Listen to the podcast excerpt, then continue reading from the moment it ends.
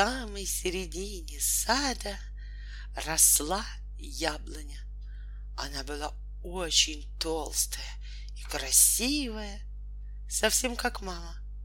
Каждую весну яблоня, украсив себя белыми цветочками, которых было так много, что под ними почти совсем скрывались ветки, не только становилась сказочно прекрасной, но еще и удивительно пела.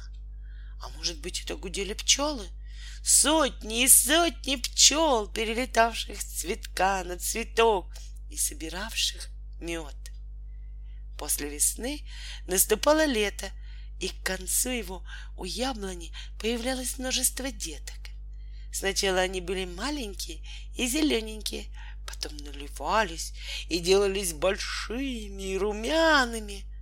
Осенними ночами, когда никто не видел, яблоки любили порезвиться. Они весело носились по веткам, скакали вверх-вниз и раскачивались на маленьких качельках. Некоторые, расшалившись, шлепались вниз на траву, и мама яблоня просто не успевала их ловить. А утром люди выходили в сад и удивлялись. Ты смотри, сколько яблок опять нападало. Можно подумать, ночью ураган пронесся.